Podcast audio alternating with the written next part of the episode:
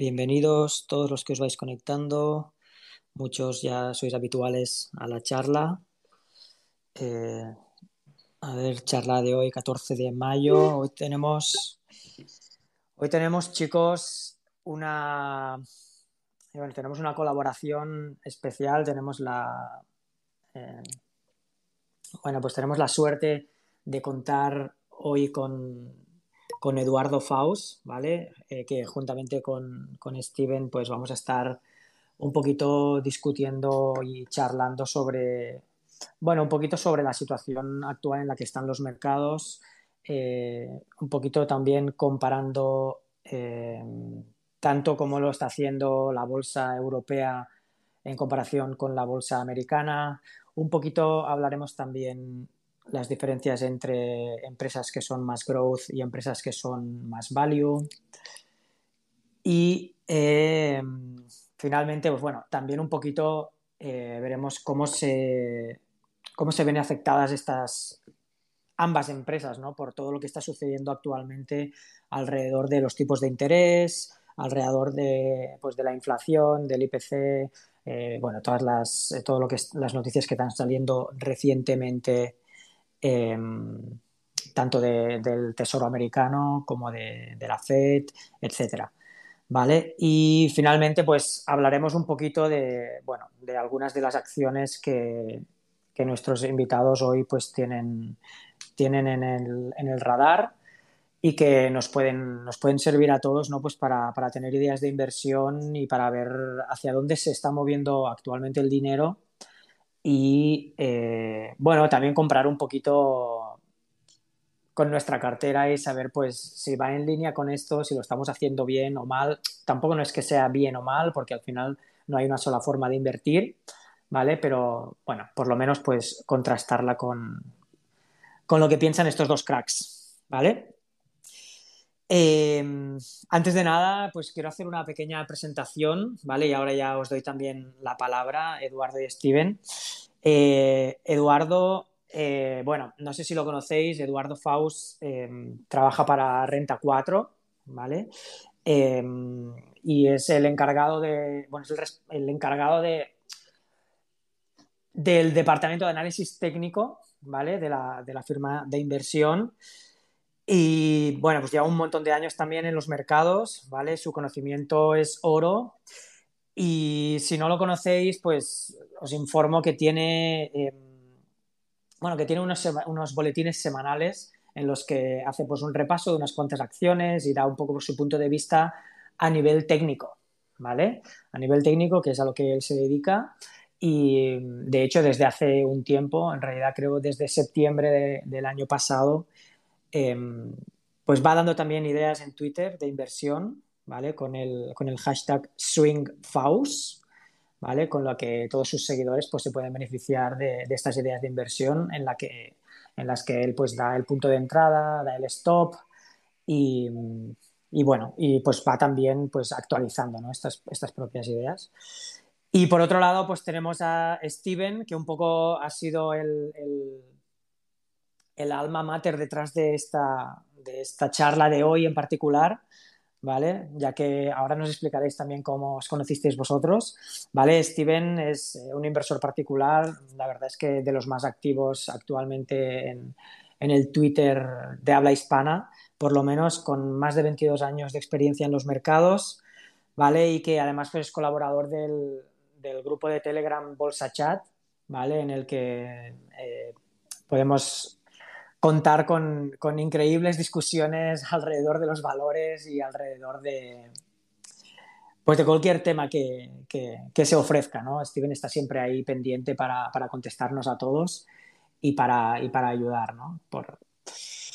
Entonces, eh, bueno, dicho esta pequeña presentación, eh, Eduardo, Steven, eh, os doy la palabra si queréis añadir algo más a lo que, a lo que acabo de decir o si me he equivocado en algo, también lo podéis decir, no hay ningún problema. Y también me gustaría saber un poco de qué os conocéis, cómo os habéis conocido, o, bueno, si, podéis comentarlo, tampoco sé al final eh, cada uno, ¿vale? Y ya empezamos. Bueno, eh, comenta tú, Eduardo, si quieres, de dónde nos conocimos. Bueno, pues la verdad es que Steven y yo nos conocimos de, en, hace ya 10, 15 años casi, ¿no? Va a ser. Haciendo en el Instituto de Estudios Bursátiles, el IEB, un máster, que es el máster de gestión de carteras, que no sé si ahora lo siguen haciendo, donde, bueno, pues la verdad es que éramos muy pocos, porque seríamos como 30 alumnos como mucho. La verdad es que hubo eh, muy buena conexión entre todos nosotros y, Steven y yo, pues eh, éramos muy bolseros. Nos gustaba mucho eh, comentar un poco qué acciones veíamos bien, qué oportunidades veíamos y la verdad es que era, es una gozada y no, no me extraña nada el éxito que tiene Steven en Twitter. Bueno, pues gracias. Y bueno, y nada, que nos conocemos desde ahí y bueno, tuvimos bastante, cuando yo vivía en Madrid, eh, durante esos años sí que teníamos pues bastante más, más relación y bueno, después ya yo decidí venirme para mi tierra, para Canarias y bueno, pues ahora pues gracias a las redes sociales pues podemos estar también en contacto, pero que muy bien, vamos, que, que fue un placer conocer a Eduardo porque vamos, que como persona también es muy buena gente. Gracias, igualmente. Sí, eh, mira. Creo que en esto coincidimos, coincidimos todos, ¿no? De hecho, una de las cosas que, más me gusta a mí particularmente ¿eh? de, Twitter, sé que es cierto y, no vamos a entrar en ello, ¿eh? Que hay muchas veces hay como mucha polémica en Twitter y así, pero yo soy más de la idea de que vamos a compartir todos porque al final todos compartiendo desde la buena fe y desde la humildad, pues todos podemos aprender y todos nos podemos beneficiar, ¿no? Y pienso que aquí un poco es lo que hacemos todos, ¿no? Y ahí, ahí está la gracia, ¿no? Bien, ok chicos, pues vamos un poquito porque al final la reunión eh, vamos a tener que terminar a las nueve, así que vamos a ir un poquito, un poquito por trabajo, ¿vale? El primer tema que teníamos pensado hablar hoy, chicos, era un poquito el, rendimiento que estaban teniendo las, acciones eh, europeas versus las americanas, ¿vale? En este 2021, ¿vale? Sí que es cierto que en el 2020 igual las empresas americanas habían tenido un rebote, bueno, o una subida bastante, bastante bestial, ¿vale? Bastante después, de, después del coronavirus, ¿vale? Después de marzo. ¿vale? No tanto así Europa, ¿vale? Pero parece que en este 2001 pues están cambiando un poco las tornas, ¿no? ¿Cómo lo veis, chicos? Eh, a ver, eh, Europa lo que tiene, que estoy viendo, es que hay varios índices que están prácticamente rompiendo máximos históricos, como el DAX, que está en su vida libre, el MIP, eh, el italiano, eh, llevaba ya ahí comprimiendo un rango durante muchísimos años y el CAC también en Francia rompiendo prácticamente máximos históricos. España está pues un poco más lastrada. Eh, entonces, mm, ya digo que este año parece que lo está haciendo pues mejor que, Estados Unidos, pero que también hay que saber distinguir, porque también Estados Unidos sabemos que hay mil índices y no, no van todos al mismo ritmo. Eh, y de ahí, por ejemplo, de algunas acciones que, Eduardo creo pues, que, podría comentar, ¿vale? Que, las tiene como identificadas y que podrían tirar en Europa, ¿vale? Acciones europeas. Porque tú, eh, Steven, disculpa, eh, Steven, tú te, centras generalmente en acciones del mercado americano, ¿verdad? Sí, sí, solo Estados Unidos, sí. Ok. okay. Sí. Eduardo, adelante. Eduardo, por eso, comenta. Sí, sí, bueno, eh, estoy de acuerdo con lo que dices. es verdad que tenemos eh, buenas buenos semillas de cara al medio largo plazo, en mi opinión. El Eurostock 600, eh, las las principales compañías europeas, ha roto máximos desde que prácticamente salió a cotizar en el año 2007. Luego el Eurostock ha roto también una resistencia de 5 o 6 años, desde 2015, muy importante. Luego, eh, como bien dices, el MIR eh, todavía le faltaría romper esa resistencia, que es además perfecta, una resistencia perfecta desde 2009, que fueron los máximos 2009, máximos 2011, máximos 2015, máximos 2018 y máximos prepandemia 2020. O sea, es un nivel horizontal perfecto en, en los 25.000 más o menos. Y ya hay valores eh, que luego os comento. Uno de ellos es Buci Unicem Pucci Unicem eh, es un valor que por técnico, la bolsa italiana, me encanta, me encanta por su momentum. Hoy justo hoy, da la casualidad que ha roto un máximo de 15 años, eran los máximos del año 2007 em, entre 24 y 23,4 y 23,6, que a, su vez eran los máximos de 2017, a su vez eran los máximos de 2019.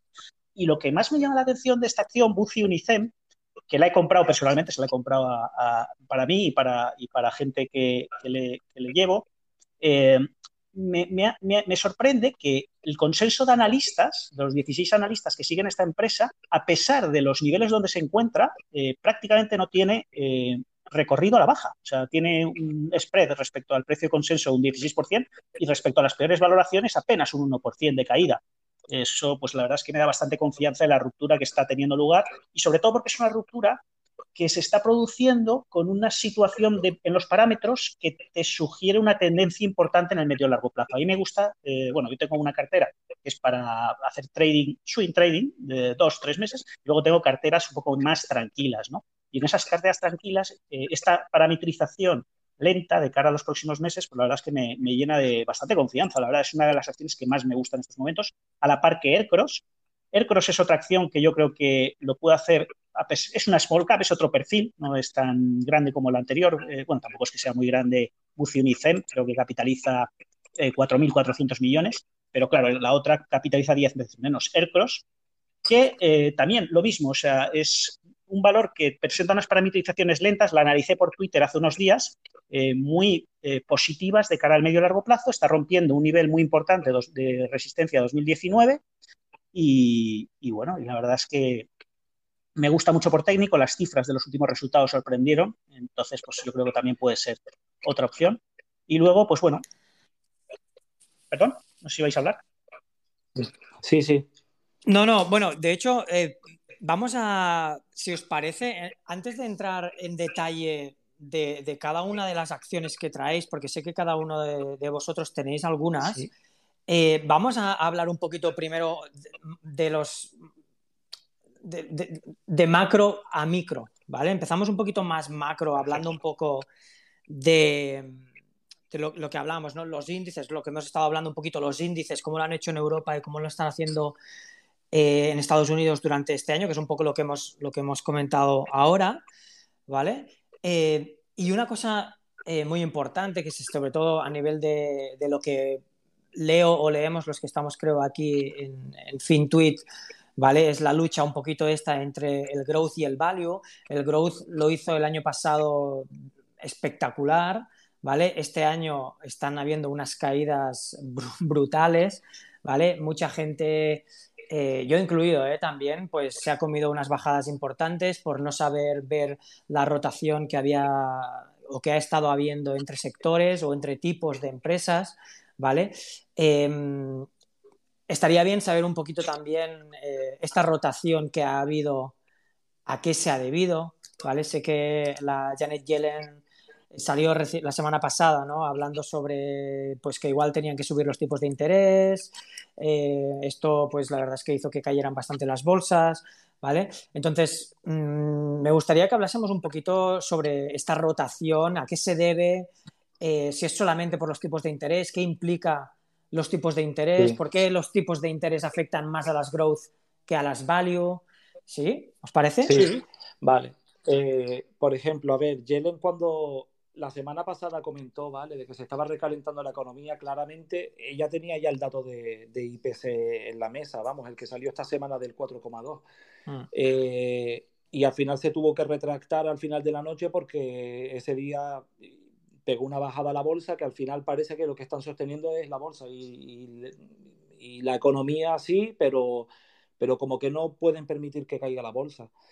Eh, a ver, al final, el recalentamiento de que, ¿por qué viene debido? Pues por, por la Fed que no pare de imprimir dinero, eh, ayudando a las empresas para que salgan de, todo el tema del COVID, a su vez también dando los cheques a los ciudadanos, los ciudadanos pues con ese dinero compran y el americano es muy consumista y, nada, y al final pues claro, pues mayor consumo, eh, se recalienta la economía, suben los precios, terminan subiendo y hay muchas commodities, muchísimas que están subiendo de precio y al final las empresas están trasladando muchas de ellas esos precios de las commodities de subidas al ciudadano, o sea, al consumidor. Entonces al final es una rueda. Y la rueda esa, la única forma al final que va a tener de cortarse es subiendo tipos. O sea, la, la única arma que va a poder haber para, si se quiere frenar el IPC, es esa. A ver, es el primer mes que está como disparado, ¿vale? Se esperaba el 3,6, creo, y salió el 4,2. Pero si esto sigue así, pues con la misma en dos, tres meses nos vemos con tipos del 5,5 y 6,5. O sea, con unos tipos que están al cero en Estados Unidos, eh, por mucho que no les guste, van a tener que empezar a subir tipos o se les va a ir de las manos. O sea, ya eso ha pasado en Turquía y en otros muchos otros países, que al final se les dispara la inflación y, meten subidas. No creo, ¿vale? Que vaya a ser el caso, pero bueno, en los países en desarrollo meten, si sube la inflación, les meten subidas de dos y tres tipos de golpe, vamos. O sea, de dos, tres puntos básicos. Y yo creo que eso es lo que al final está haciendo pues que la growth estén bajando. ¿Por qué? Porque al final la growth eh, son empresas muy recientes salidas en bolsa que necesitan financiación constantemente porque sacan, muchas de ellas salen a bolsa, captan dinero, eh, lo queman rápido, eh, a los seis meses necesitan una ampliación de capital o emiten deuda. Eh, pues da igual, porque al final, si lo hace vía deuda, la deuda te va a costar más cara.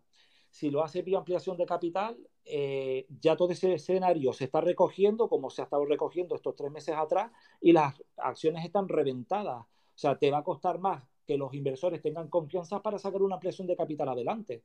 O sea, porque cuando la acción va tirando, cualquier acción, ¿vale? A que esté a 30, 40, ahí captas, si está subiendo, captas ampliaciones de capital y vamos, la suscripción en uno o dos días absorbía toda la demanda.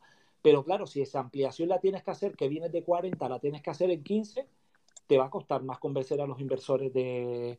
De hecho, ahora no se están habiendo tantas ampliaciones de capital en la Grow precisamente pues porque están destrozadas.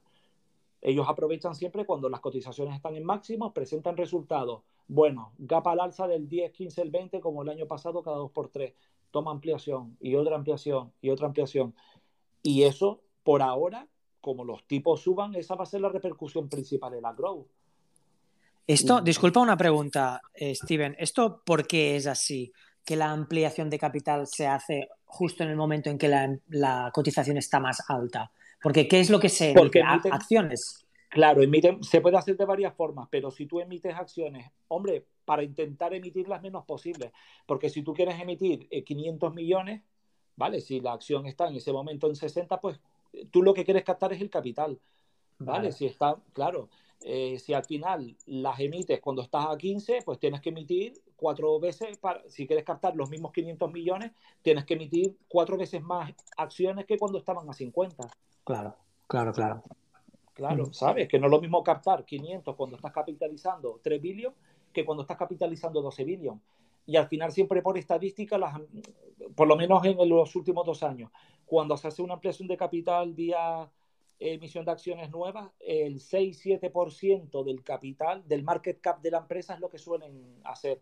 O sea, una empresa a lo mejor de 10 billones, pues te hace una ampliación de capital por 600, 700 millones, más o menos. Claro, si te vas de 10 billones a 3 billones, ya no puedes captar 700 millones. ¿Por qué? Porque te supone una dilución del 20 y pico por ciento. Y ya si estás estallado, pues te estallas más todavía.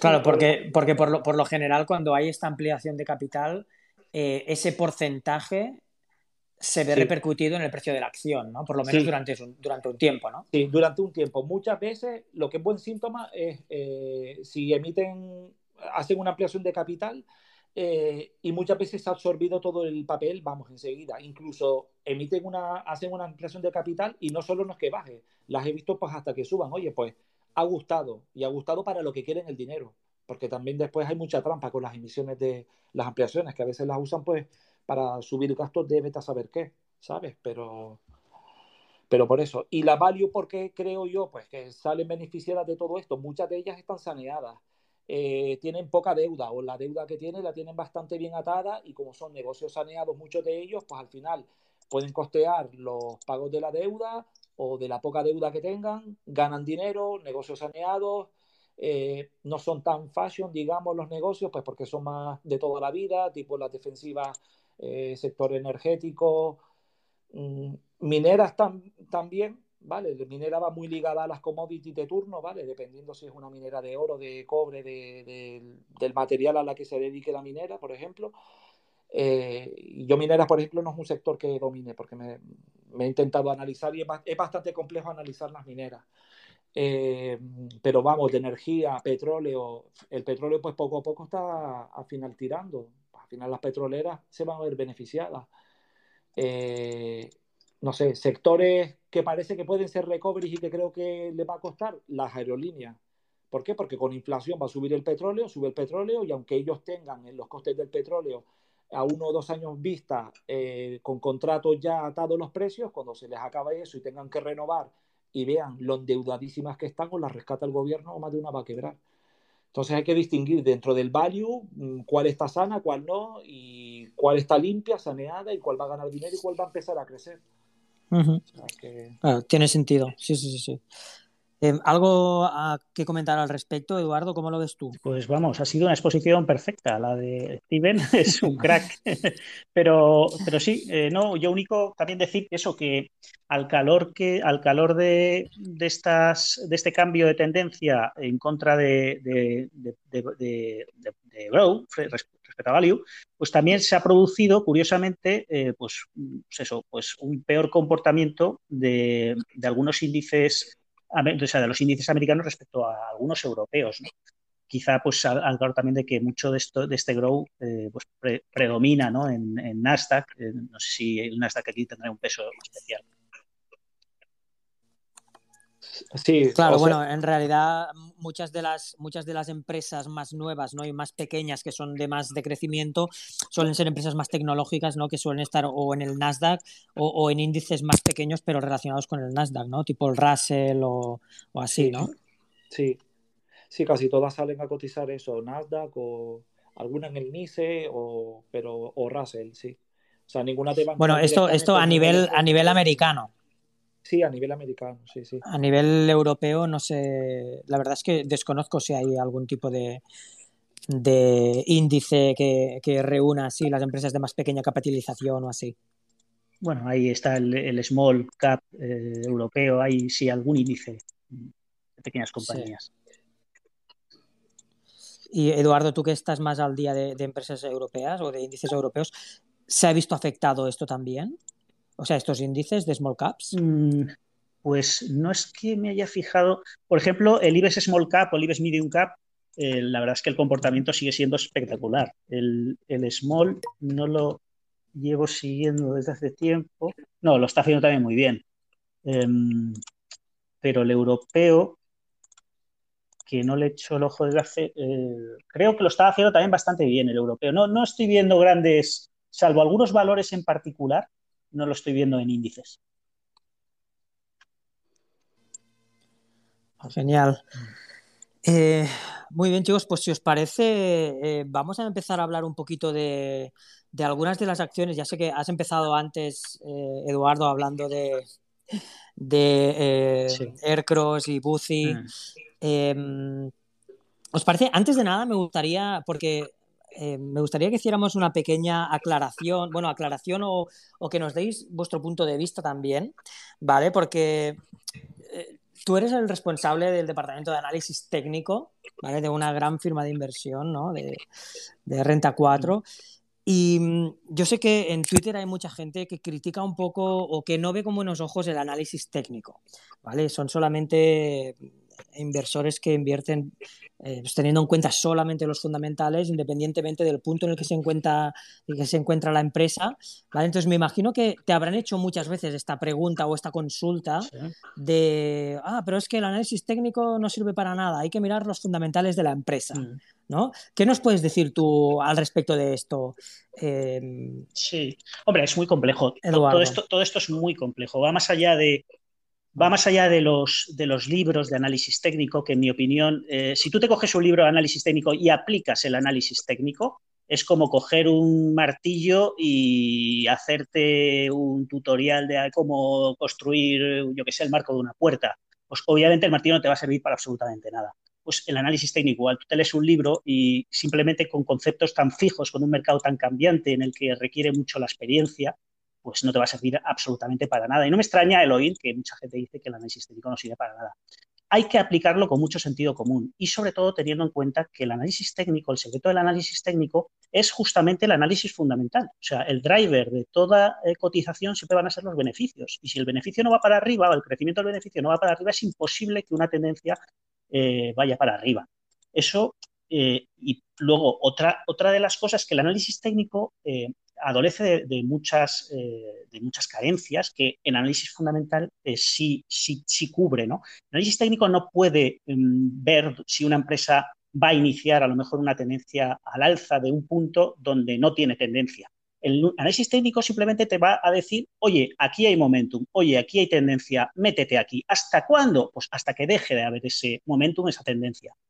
Entonces, bueno, esto es como, es una herramienta más, es una herramienta que si la aplicas bien es de grandísima utilidad y sobre todo, y yo creo que lo, importante es que cuando a ti tú tienes eh, realmente una herramienta que funciona, es que no necesitas eh, criticar absolutamente nada. ¿Por qué tienes que criticar el análisis técnico si el análisis fundamental funciona? Pues eh, estate con el análisis fundamental y no critiques el técnico. Si tú sabes, yo sé que el análisis técnico funciona y es Funciona, a ver, funciona si lo haces bien y funciona si tú, sobre todo, estableces un sistema de inversión, eh, pues, eh, ¿qué más da lo que digan los demás? O sea, a fin de cuentas, em, yo, hay una cosa que va por encima del análisis técnico, es tener un sistema de inversión en el que tú te sientes cómodo. Y ese sistema puede ser, como dice Steven, puede ser mixto, de análisis técnico, análisis fundamental, puede ser puro de análisis fundamental o puede ser puro de análisis técnico. Pero lo importante es que te ciñas a esas reglas y sepas que tienes una ventaja con ese sistema. Yo, os lo comentaba un poco antes. Em, yo tengo un sistema de, inversión y fíjate, a mí me salen señales, por ejemplo, de compra en momentos donde yo creo que el mercado se puede caer. Digo, yo creo que el mercado por análisis se podría caer. Pero oye, a mí me ha saltado la señal de compra. Yo tengo que respetar mi sistema. En ese caso, es que mm, lo único que sirve es el sistema.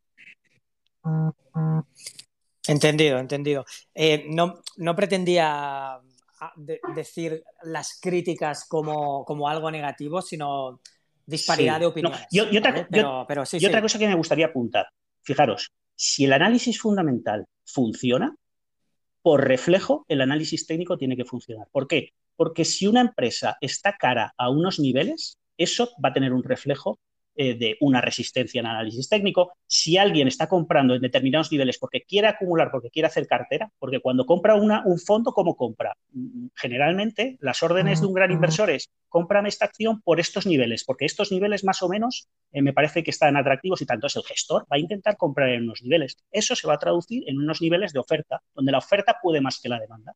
Perdón, por donde la demanda puede más que la, que la oferta. Eh, sí, exactamente, donde la demanda puede más que la oferta. Y eso va a tener un reflejo, o sea, es decir, si tú crees que una empresa está barata en determinados niveles, eso va a tener que tener un reflejo.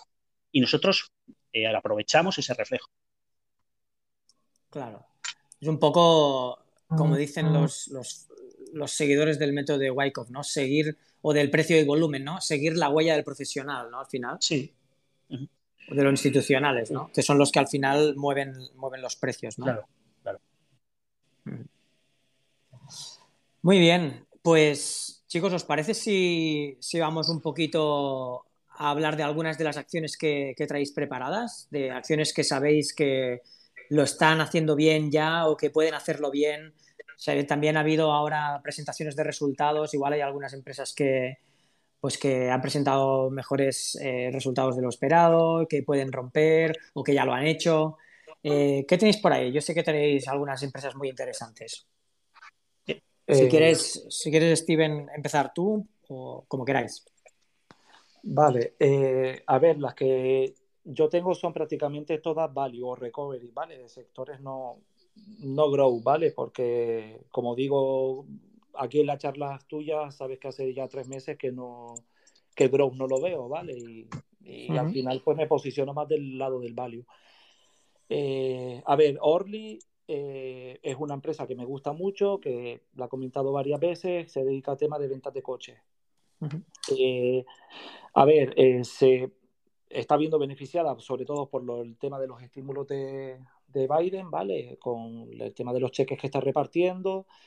Eh, y nada, eh, está creciendo por superficie comparable al 25%, ¿vale? Incluso pues, los analistas esperaban que fuera a crecer al 13%, o sea, están creciendo al doble de lo que esperan los analistas. es una empresa de toda la vida, digamos, ¿vale? No es una empresa pequeña. tiene free cash flow, o sea, tiene o sea, está saneada, tiene 40, es grande, tiene de 40 billones, eh, los institucionales no paran de crecer, esto por técnico dio entrada realmente cuando pasó los 495 y ya va por 550. A ver, ¿qué pasa con estas empresas? casi todas las que voy a comentar, que muchas veces ahora lo que se estila es, pues eso, la gente quiere el growth, quiere una acción que te doble en una semana, eh, el, casino que se vio pues a finales del año pasado o, principios de este año, ¿vale? Con unas cuantas. Entonces, ¿qué pasa? Que yo lo que noto es que mucha gente está pilladísima pues en muchas de estas acciones y les cuesta soltarla para poderse meter en una value. ¿Qué pasa?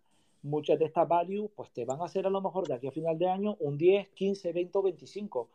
Pero por contra, la growth, ¿qué pasa? Que están reventadas. Yo creo que al final el suelo que te puede hacer una grow puede oscilar en un suelo mucho más grande. O sea, una grow cuando te hace suelo a lo mejor tiene intermedios ahí rebotes del 20, 30 y 45 y 50% para seguir cayendo y seguir haciendo suelo. O sea, y estar en un rango del 50%.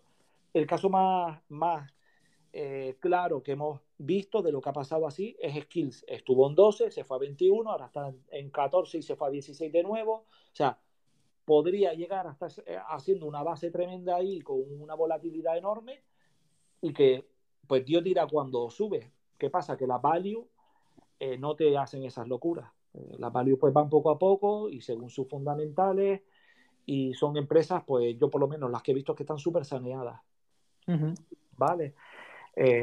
nada, incluso pues, el EPS que tuvo fue de 7 dólares este trimestre, superando en casi 2 dólares lo esperado, o sea, lo, todas las cifras súper buenas. La mayoría, disculpa Steven, la mayoría de estas empresas son rentables ya, ¿no? Sí, sí, sí.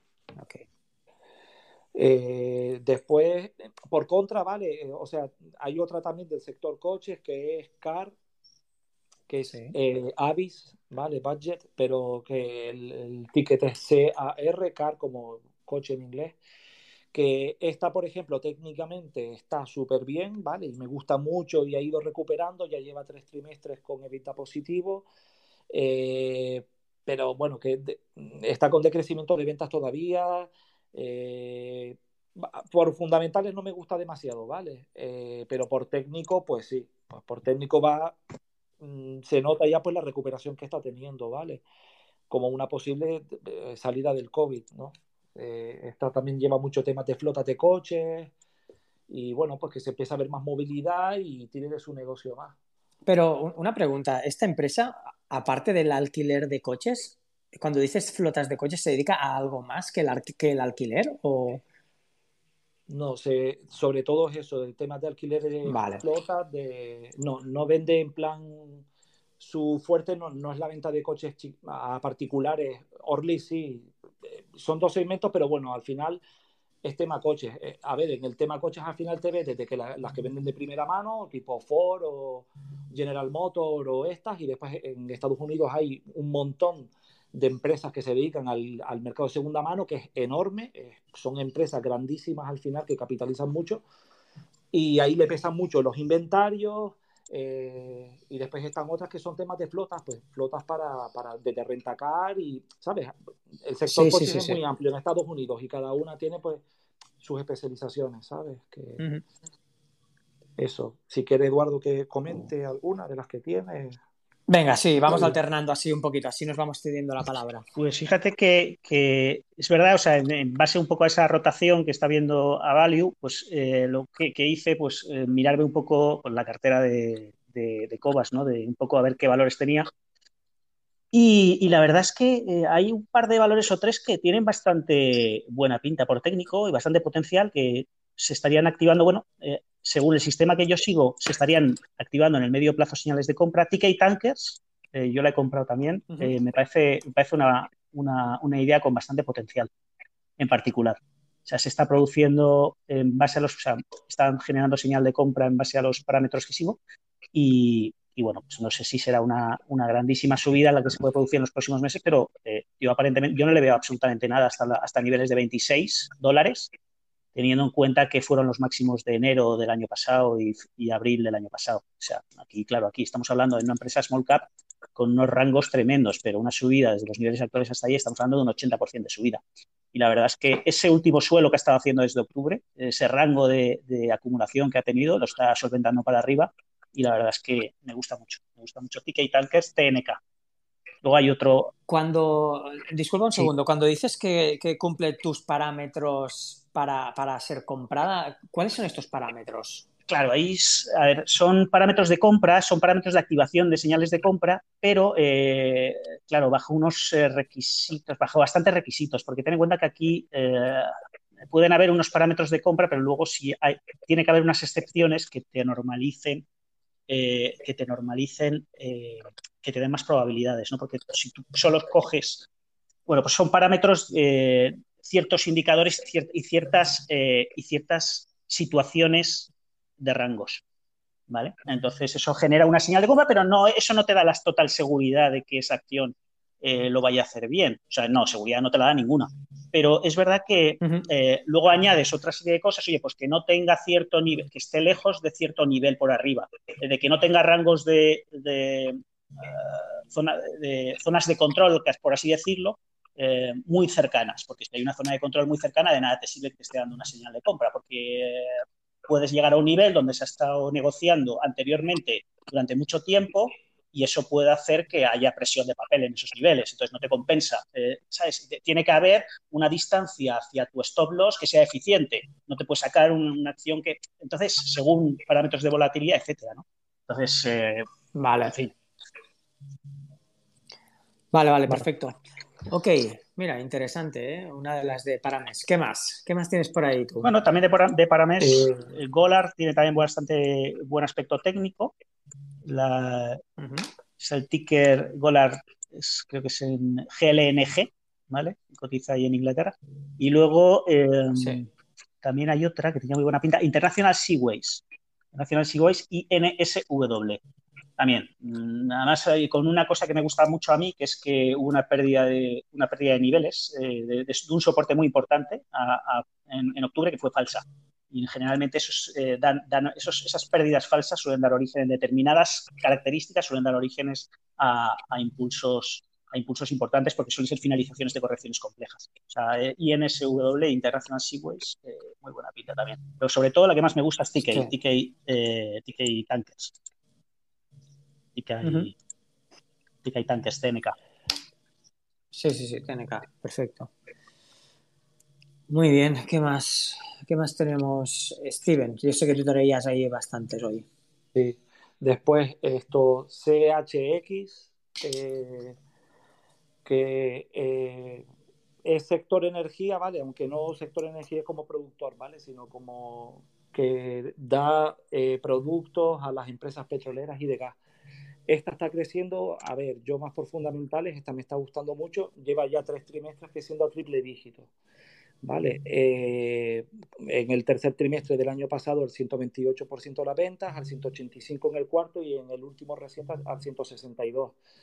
Eh, tienen 600 millones de cash, o sea, tienen dinero junto, el cash con una línea de crédito, tienen 600 millones disponibles. Eh, están amortizando al mismo tiempo, también están amortizando deuda y capitaliza 5 billones únicamente, ¿vale? Y después por técnico, bueno, el, en el canal, en el Telegram, Bolsa Charla, lanzaron ayer, por ejemplo, la idea, ¿vale? Pensando que fuera a romper al final ya que el cap and handle que estaba haciendo y efectivamente hoy lo está, hoy lo está rompiendo, ¿vale? Eh, Ahora mismo está subiendo un 5%, sí. Se estaba lanzando, se, se lanzó por lo visto con la idea de que rompiera los 25 y ya está por 26, ¿vale? Y nada, técnicamente, tanto por técnico como por fundamentales, eh, pues al final yo creo que, puede seguir tirando bastante. Y esta a mí me gusta mucho, ¿vale? Y después otras dos del sector, ¿vale? Eh, es BKR, eh, BKR, no BRK, que es la de Berkshire, sino BKR. Y Baker Hughes. Sí, esa y Slumberger, SLB. Lo que pasa es que esas en ventas todavía eh, están en interanual negativas, hay algún parámetro que no me termina de convencer, ¿sabes? viendo los fundamentales, esas por técnico también tienen muy buena pinta, ¿vale? Si te vas a mm. técnico únicamente, tienen muy buena pinta. Pero si te vas a fundamentales, que a mí me gusta, soy más híbrido y me gusta mirar las dos cosas, me decanto por CHX porque me, porque me gustan más los fundamentales, ¿vale? Lo que, bueno, al que quiera ir por trading únicamente de técnico, las otras dos, si le echo un vistazo, ve que tienen una pinta tremenda también, ¿vale? Y la verdad es que, la verdad que Schlumberger, o sea, prácticamente es una línea recta alcista. ¿no? El gráfico. Es, una, grande, o sea, es una, es una bestia de empresa, ¿sabes? Que hay un montón de institucionales y. Sí, sí, sí. Es, de toda la vida, esa empresa no es, ¿sabes? Que, que sí, vamos, yo creo que seguirá tirando, ya te digo, y viene de muy arriba, o sea que todavía puede que le quede bastante recorrido a la mínima que, el sector energía pues siga tirando, ¿vale? Y al final es, digamos que la value, lo que se está viendo es que desde los mínimos ya están ahí recuperando, que ya uno se puede empezar a creer la recuperación, que es lo que yo no veo en la growth, ¿vale? Lo que veo en la growth es que están destrozadas y tienen que formar base, ¿vale? ¿Cuánto puede durar la base? ¿Meses? O años, lo que tenga que durar. ¿Vale? Yo prefiero meterme cuando ya han confirmado, tanto con que vuelven a crecer otra vez con crecimientos exponenciales, cuando ya han subido un 30, 40, 50% desde mínimo, antes de intentar coger con un cuchillo cayendo a ver dónde va a estar el suelo. ¿Sabes? Porque una acción te puede estar a 20 que viene de 60, se va a 10 y se va a 5 y se va a 2 y se va a 1. O sea, cuando te metes, mira NIO, NIO mismo, NIO estuvo el año pasado a 1, llegó a 60, pues ahora están 40 o 30 y pico. Mm, pues el que cuando estaba en 10, cuando lanzaron la IPO y se fue a 1, se comió un 90% y estuvo ahí muerto de asco un montón de tiempo. Al final es intentar rentabilizar en cada momento, estar donde está moviéndose el dinero, no intentando adivinar cuándo va a rebotar la acción. O sea, y al final es fundamentales, me miro el técnico, se, al final me está reflejando una cosa a la otra, lo que decía Eduardo. Pues oye, pues por aquí parece que se está moviendo el dinero. Los institucionales se están metiendo aquí también. Pues una razón más. Mm, los insiders, yo le hago caso si hacen las compras, las ventas no, porque las ventas venden mucho pues, para pagar impuestos y para mil cosas. Eh, pero por eso, un poco mirar la foto global, ¿vale? No, no una cosa solamente. Pues CHX, ya te digo, bueno, pues que me gusta mucho, ¿vale? Ok le ves bastante más recorrido, ¿no? Sí, a ver, acaba de romper y si sigue, a ver, si sigue con los fundamentales, tirando y demás, pues, a ver, es lo que he dicho, ¿vale? Que mm. siendo la value, la value no, no suelen tener las super rentabilidades de la grow. Pero si me das a elegir entre estar con la incertidumbre de cuándo empezarán a volver a tirar o esas volatilidades del 10, el 15% cada día, o una que me da más tranquilidad, pues yo en los momentos que estamos viviendo ahora me decanto más por lo otro. ¿Me entiendes? Yo, yo he sido muy grow, de estar en la grow, pero ahora no. O sea, ahora no, no ahora, hace ya tres meses, que no. Sí, sí, sí. ¿Qué más? ¿Alguna más que tengas por aquí, Eduardo?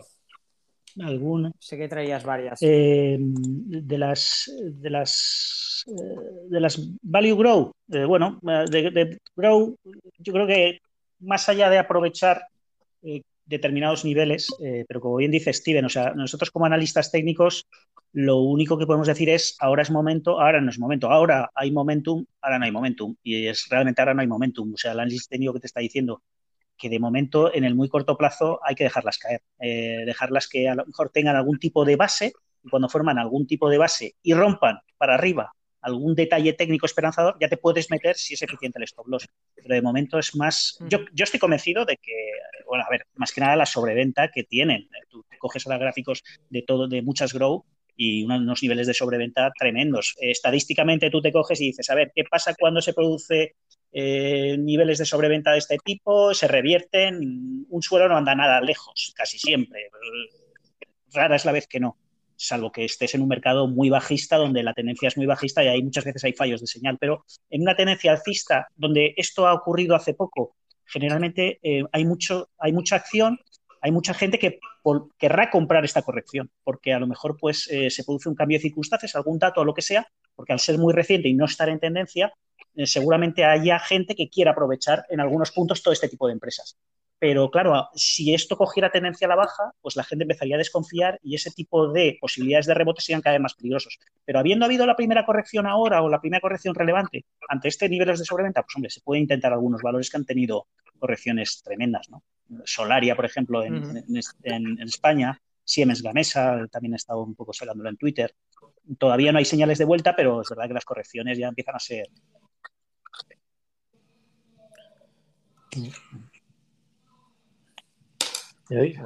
Sí. Didi Steven, perdona. No, no, no, no. Eso no sé si eh, yo tengo aquí otras dos. O sea, si quieren les comento. O sea, la de FND. A ver, cogí un poco de, cada sector, ¿vale? Que lo del tema del recovery value eh, toca un montón de sectores realmente. Entonces, por un poco nombrar alguna de, algunos sectores. FND, eh, de tema de se dedica al tema de no construcción, eh, es un tipo Leroy Merlin, no es un Leroy Merlin, pero se dedica al tema de suelo, ¿vale? De laminado, vinilo, eh, placas, o sea, está relacionado con el tema construcción de casas, pero como proveedor de materiales, ¿vale? Para sobre todo temas de, suelo. Eh, está lo mismo, o sea, los crecimientos que ha tenido de ventas en los últimos cuatro trimestres ha sido eh, lo que se espera en una growth, que crezca y que los crecimientos vayan en aumento. En septiembre del 2020 creció ventas interanual al 31, en diciembre al 37, ahora presentó esta semana al 41 y para el próximo se esperan al 60.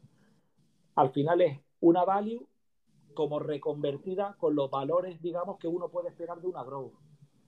¿Sabes? sí, sí. De hecho, ahora acaba, acaba de corregir, ¿no? Hace poquito. ha corregido un poquito.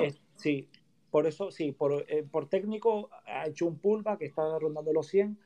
A mí esta idea me gusta, me gustaría más, sobre todo si rompe los 115, que es el nivel que para mí me gustaría verla romper, ¿vale? Hay gente pues, que prefiere a lo mejor meterse, está con el cap ante eh, ahí hasta que lo pueda llegar a romper, que es más arriesgado y prefiere meterse en la base está rondando los 100 con la confianza de que rompa los 115 o hay gente pues que prefiere esperar a, que rompa los 115 si los rompe. Mm. Eh, después nada, que por earnings nada, van a ser crecientes las estimaciones en los próximos tres años. el canal digital de comercio electrónico al final le ha crecido, en vez del 14, ha pasado del 14 al 16% de sus ventas totales. Eh, tienen bastante cash, sí que estos no tienen deuda y genera cash flow positivo. Ha pasado de en un año de generar 25 millones a 100 millones en un trimestre. O sea que, no sé, o sea, al final me veo la foto de una cosa y de otra y digo yo, el fundamental me encanta, el negocio es de toda la vida, eh, está tirando el tema de construcción de casas y por lo tanto esta gente no va a parar de vender pues para poner suelos por casas, construcción de casas, pisos y de todo. Y me gusta. Y después, en contraposición, siempre he traído una con respecto a otra, ¿vale? Otra que también, que sí que me gusta, es RH, ¿vale? Pero RH es más bien eh, tema de mobiliario, ¿vale? Eh, amueblar temas de casa y un segmento medio alto, alto. Son tiendas de, que venden eso, pues mobiliario, ¿vale? También capitaliza similar, tiene unas cifras brutales. En el técnico ha ido haciendo un pequeño pullback, pero llevaba un, un recorrido bastante bueno y es otra empresa que me gusta mucho, ¿vale? RH. Dentro del sector de eso, pues, muebles o, temas para casa, ¿vale? Sí, sí, sí, sí. Y, y, después, mira, de Celsius no me voy a extender mucho si quiere, ¿vale? Celsius porque sé que la sigue mucho la comunidad y, presentó sus resultados, creo que fueron ayer, ¿vale? Eh, parece, la castigaron mucho en el primer trimestre eh, por el tema de las ventas, sobre todo internacionales, pero lo que más me llamó la atención, ¿vale? Es el tema de que tienen falta de suministro de latas, ¿vale? Ah, sí, de aluminio, ¿no? Sí, por el aluminio, ¿vale? Y han dicho que prácticamente el que era su único proveedor de latas en el cuarto trimestre ya les había dicho que no les iba a poder dar toda la demanda que necesitaban. Eso se notó en las ventas de, eh, que presentaron ahí hasta finales del 2020, que por eso le pegaron ahí una, a la baja un montón. Porque al final, si eres una buena empresa, tienes un buen producto, pero no eres capaz de suplir la demanda, pues tienes un problema. ¿vale? A, pelotón le, a pelotón le lleva a pasar con las bicicletas también. Pero bueno, me he estado leyendo la conferencia y, esta gente ha dicho nada, que ya han estado deslocalizando también producción de temas de latas en Alemania y también en, por Estados Unidos y Asia, ¿sabes? Tenían prácticamente uno que le hacía la mayoría de la producción de latas, bueno, pues, pues han visto el problema, lo han solventado y dicen que a partir de la segunda parte del segundo trimestre que estamos actual, ya podrán eh, dar cabida a toda la demanda que tienen de, de productos. ¿vale? Y después hay datos que me gustan, que en el tema de las ventas online, ellos venden por Amazon prácticamente, es su principal canal por el que vendan, y han subido el 161% la venta. Y la, cuota, la cuota de mercado que tienen es del 15 y Monster, que es el primero, el 35. O sea, y al final quieras que no, una pequeña es más fácil que le robe eh, cuota al grande. O sea, al final, a, la poca que, a lo poco que vaya sobresaliendo, pues lo más fácil es que le quite el pequeño cuota de mercado al grande.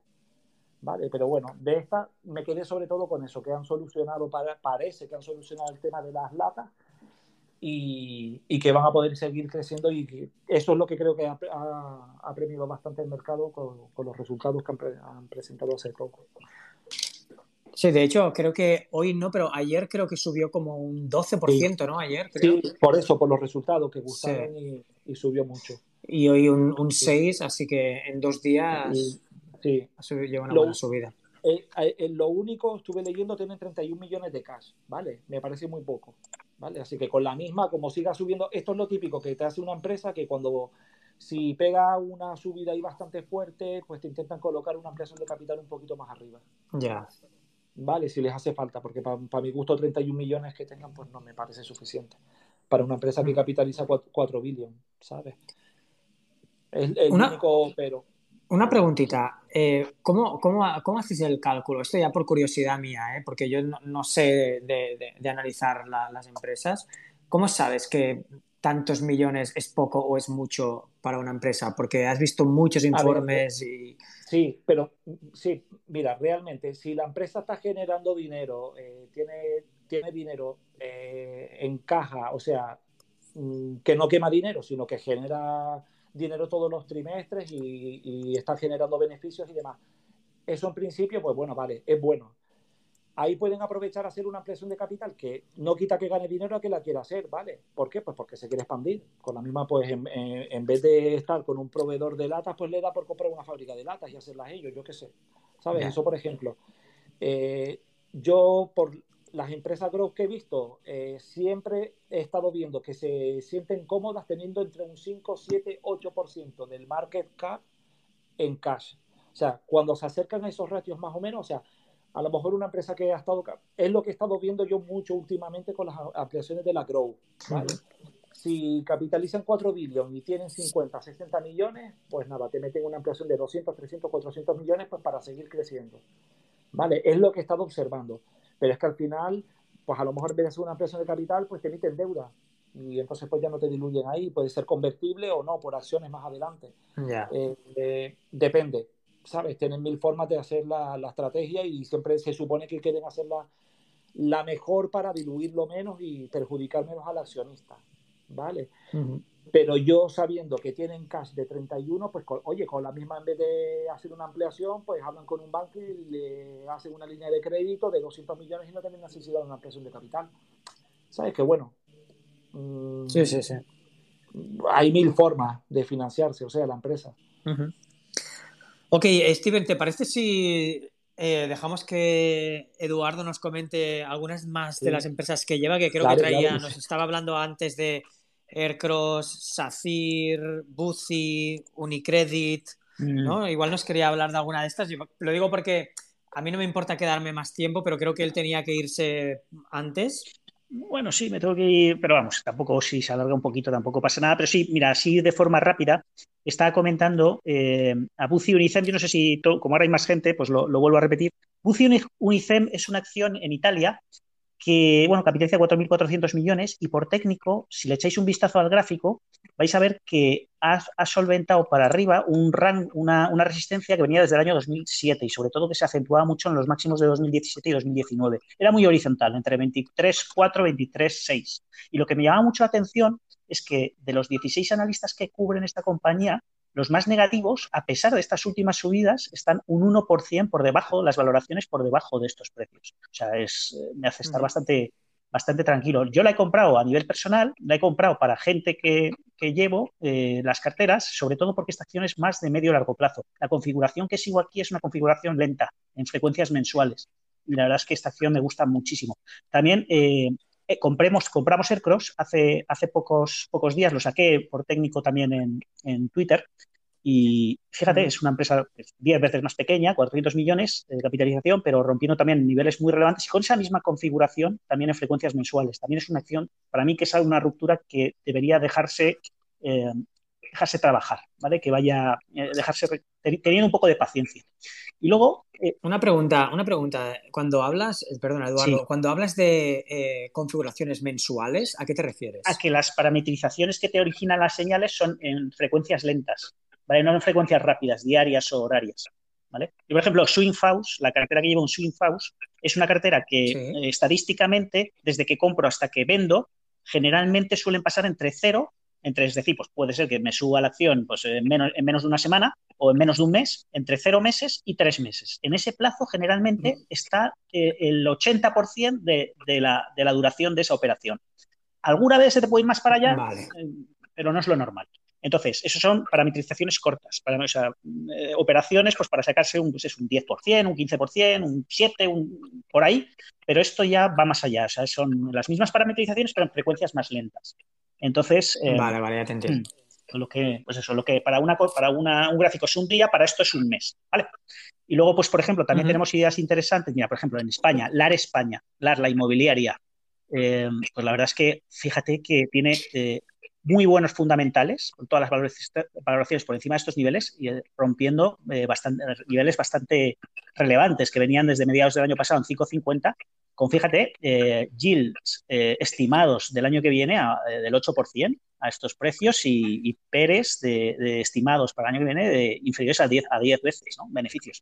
Luego, pues las típicas Celnex también eh, de cara al medio y largo plazo a mí me siguen, me siguen gustando muchísimo. Unicredit es una acción que por técnico es muy curiosa. ¿Por qué? Porque Unicredit, fíjate, que es dentro de los bancos, que a nadie le gustan los bancos, pero ha conseguido romper un nivel de resistencia súper importante que venía desde, desde mediados del año pasado, que a su vez fue soporte eh, años atrás, de 2019-2020, ¿no? que era la zona de 9-960.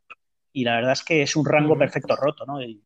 muy parecido a UCI. O sea, hay acciones italianas rompiendo niveles que te están un poco sugiriendo que el índice italiano puede ir detrás, teniendo en cuenta lo que habíamos comentado al principio, que el índice italiano viene experimentando un nivel perfecto de resistencia eh, en los últimos 10 años, ¿no? Creo. Por tanto, bueno, y hay, y poco más. Y esto, el, hecho de que, el hecho de, por ejemplo, de que esta empresa, Unicredit, me imagino, no la conozco, ¿eh? pero por el nombre se debe dedicar a dar créditos, ¿no? Sí, es un banco, uno de los principales bancos italianos. Ah, ok, perfecto, un banco. Entonces, e, el hecho de que, de que esta empresa se encuentre ahora rompiendo estas resistencias relevantes, mm. ¿vale? ¿Nos puede informar un poco, no lo sé, lo digo por desconocimiento, de cómo está eh, la economía italiana actualmente, es decir, que muchas empresas italianas pueden estar pidiendo créditos a estos bancos o pueden estar financiándose o así, y por lo tanto la recuperación de, eh, del índice italiano pues sea más, porque tú dices que está también en máximos históricos, ¿no? Entonces que se esté recuperando mejor toda la economía italiana. No, en máximos históricos no, pero en eh, o sea, el índice italiano anda en un nivel de resistencia, ahora te lo comento exactamente, FTSE 40, que viene desde el año 2010. Los máximos históricos vienen de más atrás, vienen del año 2000. 2000 y 2007, que más o menos fueron bastante. Pero a partir de 2009 anduvo en un rango lateral con resistencia en 24.000, 25.000 puntos.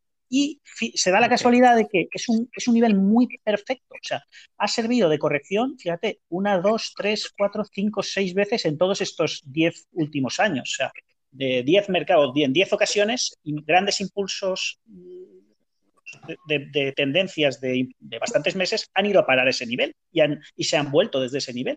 Por tanto, pues el superar ese nivel, yo creo que te está dando pues, un, un, guiño bastante positivo, ¿no? De cara a medio y largo plazo.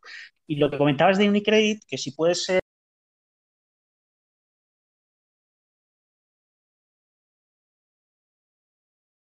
bueno, pues sobre la banca italiana, yo creo que esto es más el sector bancario en general, ¿no? El sector bancario en general ante unas expectativas de subida de tipos, pues son, sobre todo, pues cuando no ha habido inflación en Europa, eh, vete a saber desde hace cuántos años, pues todos estos datos positivos de inflación yo creo que les, alientan a, todos estos negocios. Claro, sí, sí, sí, sí, tiene sentido. No sé si queréis apuntar algo más. No sé.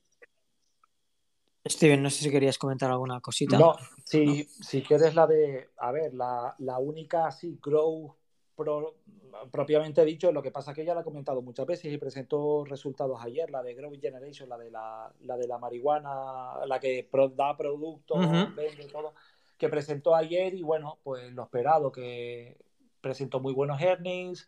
Ayer como los últimos earnings, el día de earnings no subió y sin embargo al día siguiente, hoy creo que estaba también subiendo un 10-15%. Y bueno, nada, que, sigo viéndola bien, porque es que hay mucha gente que me dice, no, y de la Grow, que cuál te gusta y tal, y es que, es que me, llevo hoy toda la tarde para poder mirar alguna Grow que me guste, que diga yo, oye, pues esa me gusta. Y quizás la de la de UPST, la que presentó también que se dedica a la inteligencia artificial y dar préstamos con entidades y demás, pues porque por fundamentales también, bueno, pues parece que tiene buena pinta. Pero esa, sin embargo, por técnico, no sé, está ahí como en tierra de nadie, ¿vale? Que puede tapar el gap en 60 dólares que presentó en los resultados anteriores o con la misma, pues vuelve a tirar para arriba, ¿vale? A mí por técnico me da mucho miedo porque es muy volátil esta, la de UPST. Sí, de hecho, esta, en, tres, en tres sesiones prácticamente hizo un, un 200%, ¿no? Casi. Sí, sí. Por eso yo, yo, yo huyo de eso, de... No, no, no es lo que voy buscando, vamos, que no... La de Grow, pues sí, pues yo le veo, pues conozco el negocio, lo veo, me gustan los fundamentales y bueno, pues con sus vaivenes yo sé dónde la quiero ver de aquí a un año, año y medio. Y bueno, pues irá más lenta a lo mejor, pero bueno, me gusta lo que veo en ella. Muy bien. Ok, pues oye chicos, eh, bueno, no sé si queréis comentar alguna, alguna otra empresa o alguna otra cosita. Eh, estoy pensando que, bueno, no sé si queréis comentar alguna, alguna más, Steven o Eduardo. No, bueno, de, resultados recientes que me gustaran, simplemente comentar que Yeti, ¿vale? Y que Yeti es una acción que también sigo hace muchísimo, que presento resultados y, que Yeti me encanta, igual que Camping, la de CWH, ¿vale? Que me encantan esas acciones y igual que Crocs, o sea, todas esas siempre las nombro yo bastante que me gustan, me gustan mucho sus fundamentales, como lo están haciendo, superando expectativas, con crecimientos crecientes.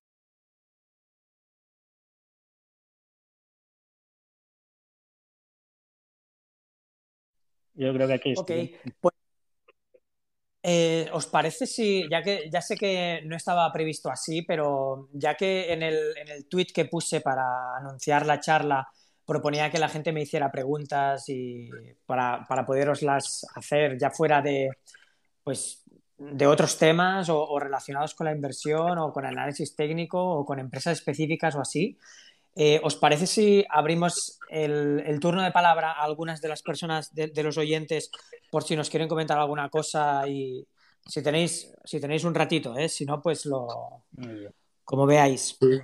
Sí, sí, yo por mí no tengo problema. Ok, pues eh, chicos, los que estáis aquí escuchando, ¿vale? Que estamos ahora mismo somos 90, ¿vale? si alguien quiere hacer alguna pregunta, ¿vale? No seáis, no seáis vergonzosos, que ya sabéis que aquí estamos en una charla informal entre amigos al final. Pues si queréis comentar alguna cosa, podéis solicitarme con el micro, el micro este que os sale abajo, a la izquierda, podéis solicitar el turno de palabra y, así pues podéis, eh, podéis preguntar a estos dos cracks, ¿no? Que es una suerte poderlos tener y, no siempre están ahí para hablarnos de viva voz, ¿no? Así que si queréis, adelante. Venga, tenemos aquí Ocean que nos habla. A ver. Vamos a ir de uno en uno, eso sí, ¿vale? Para. A ver que se le conecte.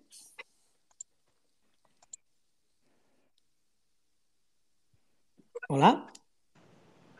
Sí, hola. No sé si, se me escucha. Hola, se te escucha, se te escucha. Adelante. Sí, bueno, lo primero presentarme, soy Juan Carlos Piñero, que en el mundillo de Twitter se me conoce como Ocean, pero bueno, eh, me presentó este, este punto de encuentro y de charlas eh, el inversor de papel, que yo lo desconocía. Ah, muy bien, sí, sí.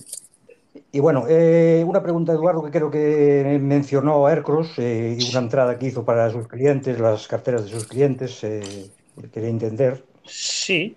¿Y, y qué, es, qué opina de, de esta subida, de, tras superar la resistencia, creo, de los, de los 2,70 euros, creo que andaba ahí porque yo quería entrar en ese precio, sí. y al final se me escapó, supongo que a lo mejor eh, por la entrada de Eduardo y, y sus clientes que aceleraron un poco las compras, y, bueno.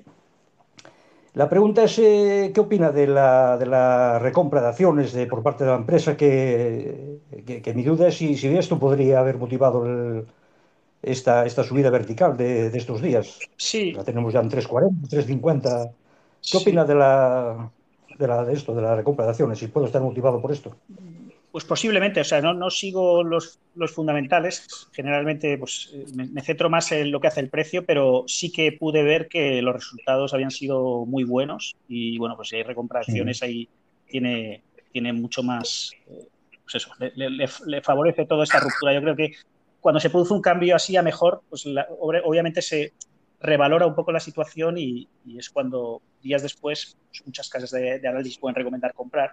Pueden, entonces eso puede favorecer a que algunos, algunos metan y sobre todo también la, la, superación de niveles que retroalimenta todo esto. ¿no? Muchos inversores que sí. se basan también en análisis técnico ven que se está rompiendo el nivel y sobre todo teniendo en cuenta que Aircross había estado desde diciembre todo este año en rangos muy bajos, muy bajos. Esta ruptura ha sido con mucha fuerza, o sea, saliendo de esos rangos. Uh -huh. O sea, que la verdad es que a nivel técnico es preciosa la, la, la ruptura. Eso no, no, significa que ahora no haya sobrecompra, que pueda dar algún tipo de corrección, pero yo creo que es una acción, bueno, muy buena, muy buena a tener. Darle tranquilidad.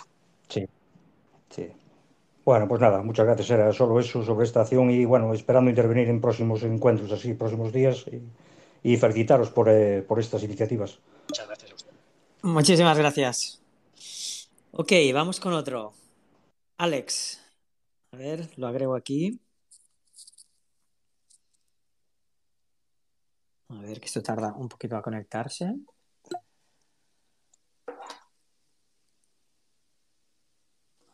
A ver si nos, nos hablas, Alex. ¿Estás por ahí? Mm. Bueno, a veces cuando se le da el turno de palabra a alguien se queda un ratito ahí en el limbo y luego aparece al cabo de un rato. Así que bueno, de momento voy a darle también turno de palabra a Marco da Costa. Bueno, os voy a dar, a todos los que me habéis pedido os lo voy a dar, pero os pido por favor que no que no intervengáis hasta que, hasta que os lo diga, ¿vale? Venga. Y así Así hablamos de forma ordenada.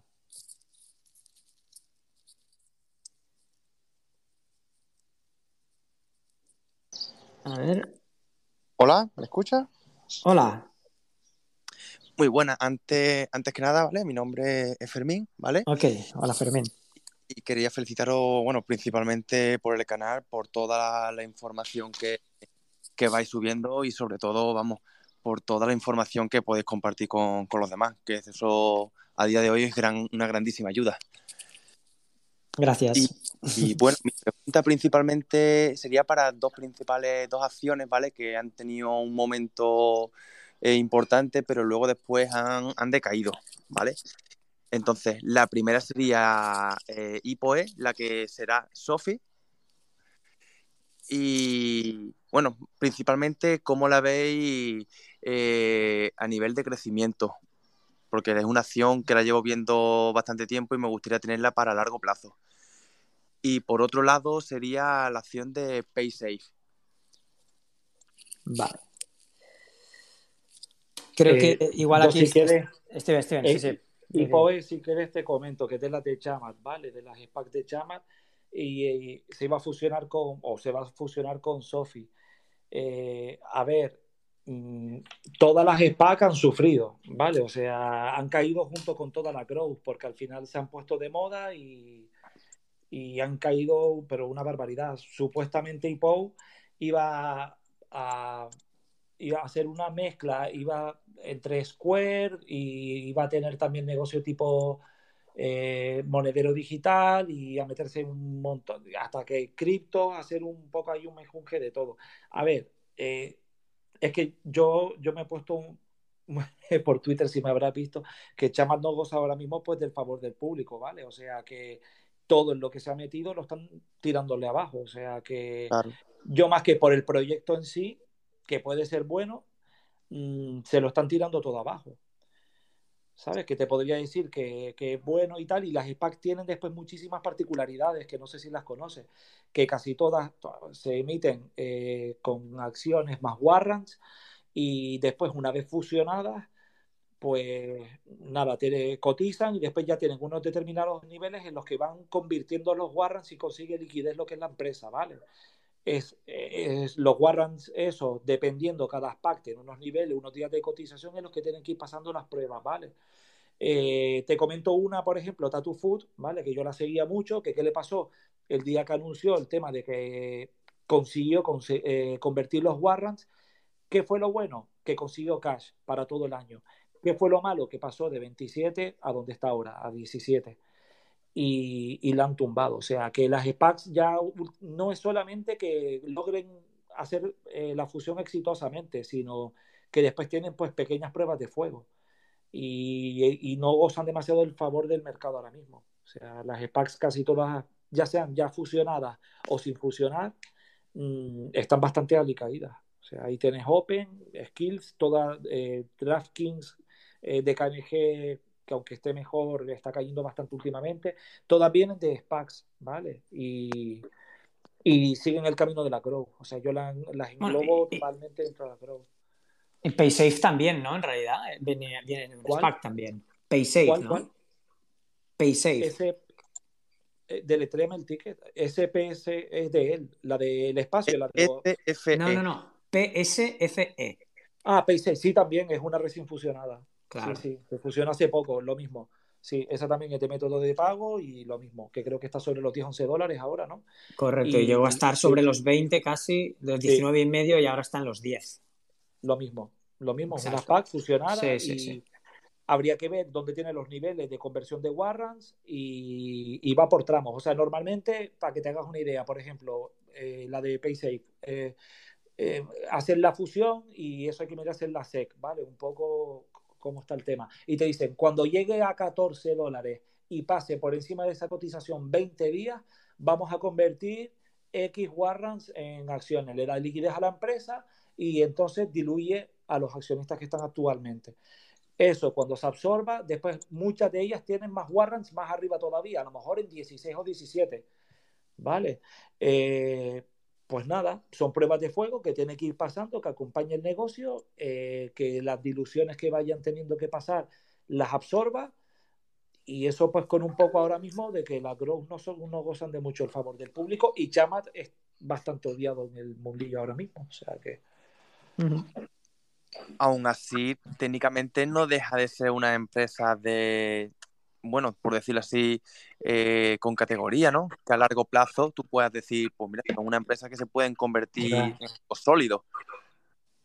Sí, pero yo es que las growth estas que están así cayendo, ¿sabes? Que uno no sabe cuándo puede estar haciendo base, ¿sabes? Que a lo mejor se te puede pegar en 10, 12, 13 dólares, pues seis meses, un año, año y medio, y al final el dinero es finito y tenemos que rentabilizarlo. Entonces digo, ¿yo dónde prefiero recuperar antes? en una value que sectores que estén tirando eh, energías, hasta bancos financieras están hasta, eh, tirando con las posibles subidas de tipo y todo, o quedarme con una empresa que sí, que cuando tire después te lo va a subir a lo mejor con la misma en un mes y en mes y medio, pero no sabes cuánto tiempo vas a estar formándote base, porque a veces las hipobases estas que forman, se pueden llamar hipobases a las SPAC, digamos, eh, te puede hacer una hipobase que te puede durar dos y tres años tranquilamente. Y es tener el dinero muerto pues todo ese tiempo. Y al final lo que consigue es desinvertir, como, como quien dice. Sí, o sea, ¿quién, ¿a qué te refieres tú? No, me refiero que te tiras te tira dos, tres años y claro, llegar a, con el dinero, con el dinero quieto. Y lo que te estás es desinvirtiendo, porque no estás rentabilizando. perdiendo coste de oportunidad. Perdiendo coste de oportunidad, claro. Perdiendo coste de oportunidad, pues pudiendo rentabilizar en otras. Claro. Bueno, yo por mi parte simplemente quería preguntar por esas dos que las tenía ahí en el punto de mira y las tenía ahí entre el sí, el no y no terminaba de, aclararme. Yo creo que ahora ya me he aclarado del todo. Muchas gracias, Fermín. Venga. Ok, a ver, pasamos a, a Voltes. ¿Estás aquí? Sí, buenas noches, compañeros. Buenas, ¿qué tal? Bueno, yo os quería preguntar sobre una empresa que es Hertz. No sé si la tenéis en, el radar. ¿Hertz, la de los coches? Sí, exactamente. Eh, la compré hace como, yo creo, unos tres meses a, menos de un euro. Y la noticia es que ahora está como a prácticamente 7. 7,30, ¿no? Ah, no, 6,87 hoy. Sí. Sí, ha bajado un poco ahora al final, pues sí. No sé si, si la tenéis mirada, porque no sé, la verdad me compré poco porque leí un artículo que iban, tenían intención de comprarla a un fondo, reestructurar deuda, tal y tal, y digo, bueno, por meter algo pruebo. Y bueno, visto lo visto, estoy uno, creo que más 450%. Lamentablemente metí poco y no sé, a ver si alguien de aquí también la tenía, si la tenéis ojeada o a ver qué. Esta al final el tipo de negocio es la misma que Avis, ¿no? La que comentabas tú antes, Steven. Eh, sí. parecido. Eh, es la de sí, de los coches que o quebró o, me, o se acogió al capítulo que se acogen para las quiebras el, año pasado, creo que fue. Eh, en esta, si no me equivoco, esto ICANN estaba súper invertido y desinvirtió cuando estaba céntimos antes de que se acogiera, creo que a la bancarrota para reestructurarse o algo de esto.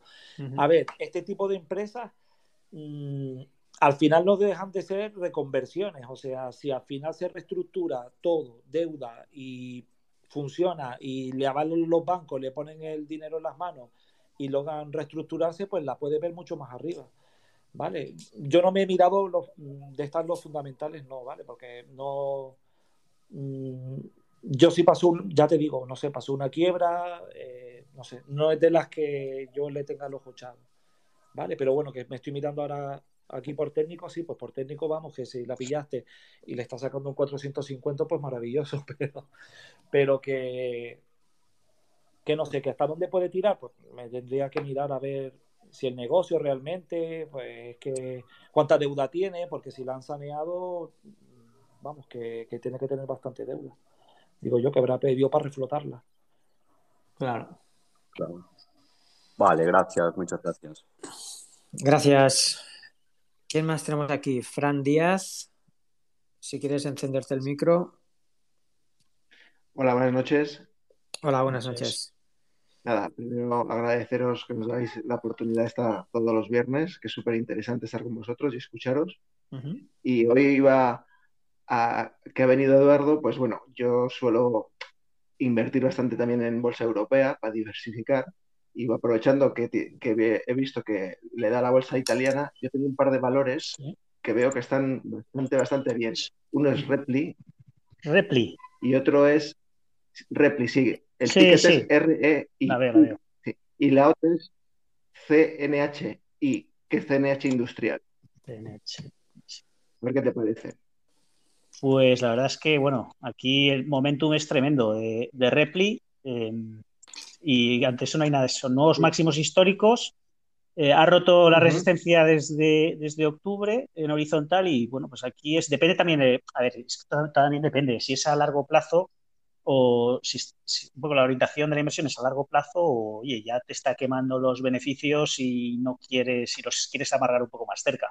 Entonces, ahí dependería y ahí a lo mejor sí que me podría poner un stop dinámico, pues en niveles de, por ejemplo, si vas muy a corto plazo en 108, si vas más tranquilo eh, eh, a, a medio y largo plazo, yo creo que por encima de 89 hay que dejar de correr.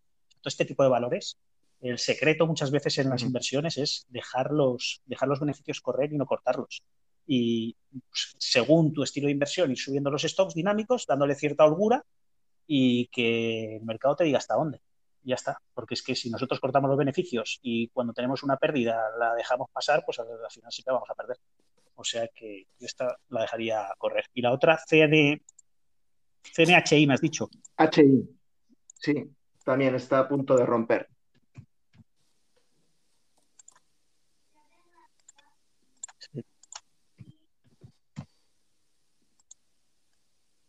Joder, también, impresionante, impresionante. Muy, muy buen aspecto técnico. O sea, también depende, ¿eh? Yo aquí sería eh, un poco en base a lo que ha hecho esta acción, eh, dejarla correr en el medio largo plazo. No sé si serás un inversor o serás más un sacarte. No, no. Normalmente en medio largo plazo siempre, casi siempre, casi pues siempre. Yo creo que estás en, estás en, una acción tremenda, vamos. O sea, una acción que, que, tenía un nivel de congestión entre 9 y 11 euros y ha estado eh, nueve años eh, rechazando desde ahí que este año lo ha solventado y se está sintiendo cómodo el precio. Porque ese es la, la el gran secreto de las rupturas, es esa, es ver que el precio se encuentra cómodo en una nueva situación. Y el precio está, está, se está viendo que se está encontrando cómodo con esa ruptura. Han pasado los meses, han pasado las semanas y se sigue manteniendo por ahí arriba. Entonces, bueno, eh, el momentum es tremendo, hay que dejarla correr. O sea, yo creo que está por técnico pues tiene bastante potencial o aparenta tener bastante potencial mientras no cambie lo contrario. Lo que pasa es que para que cambie esto a peor tiene que corregir bastante. O sea que muy bien.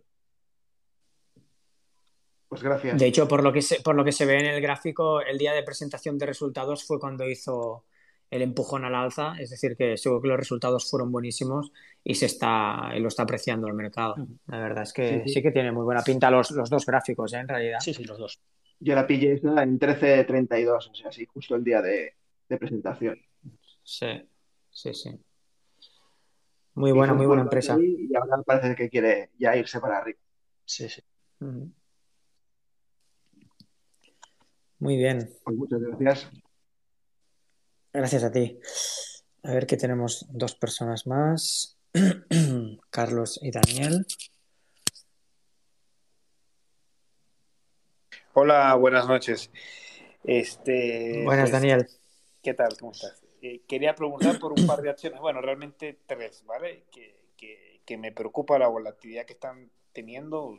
Veo que son buenas empresas. La primera es Alfen, ¿vale? ¿Cuál es el ticker? ¿Cuál es el ticker? ¿Sí? Eh, ¿cómo, se escribe? A-L-F-E-N, Alfen. Alfen. Cotiza en Astron. Ah, vale. A ver, que lo busque aquí. Vale. Sí, correcto. Perdona, perdona, adelante. Vale, y Vestas. La.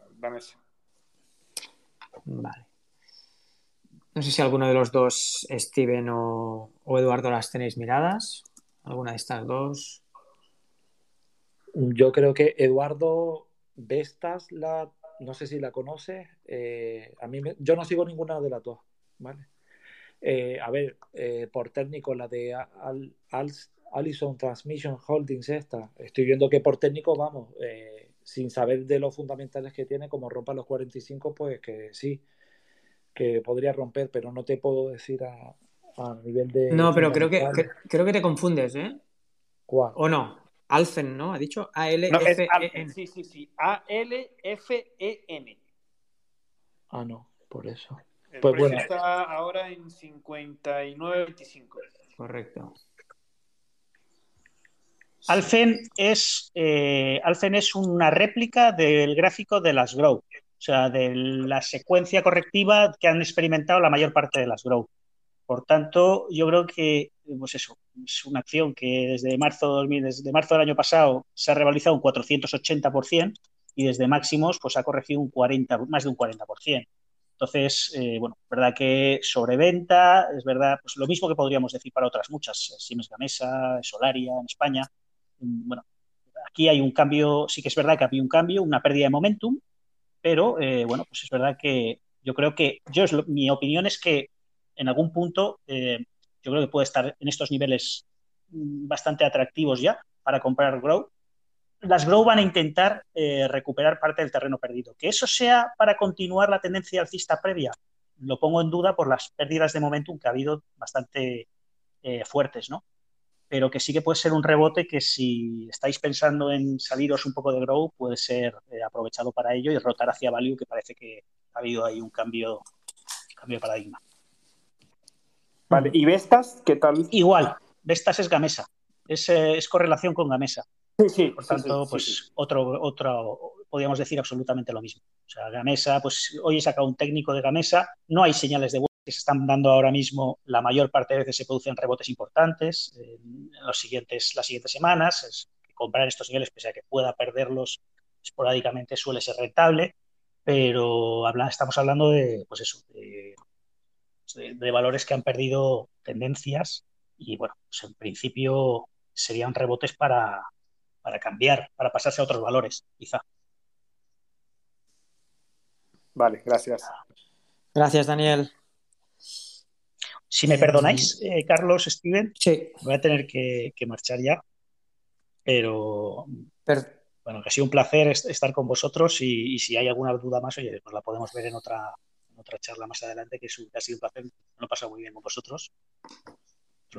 Desde luego, eh, Eduardo, sí, Eduardo, te agradecemos muchísimo tu colaboración, que hayas podido participar con nosotros en esta charla de, los viernes, que normalmente hacemos casi, bueno, todos los viernes, lo hacemos normalmente un poquito más tarde, pero eh, lo he dicho, gracias también a, a Steven por, por, haberte traído, porque en realidad fue gracias a él que, que has estado tú hoy aquí y has compartido todo este rato con nosotros.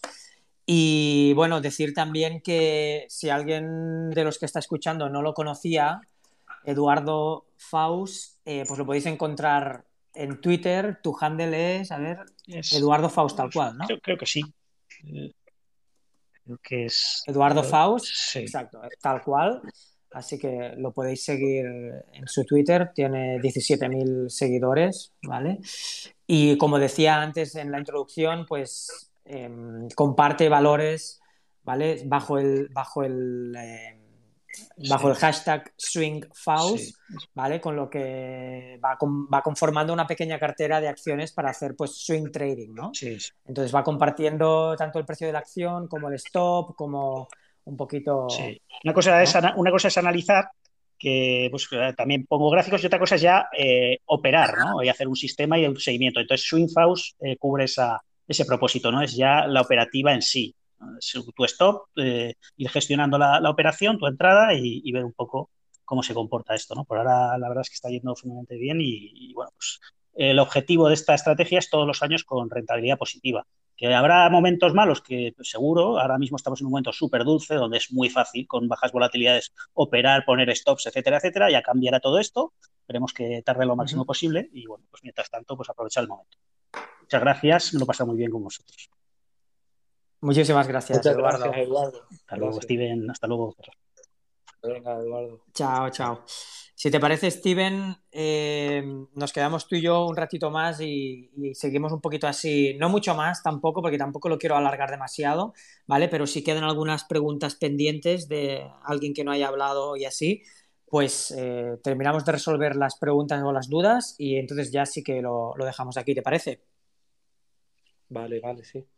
Venga, pues si hay alguno más, alguno más que antes habían levantado la, habían pedido el turno de palabra algunos que al final no han podido hablar. Alex, el duende que estaba por ahí también.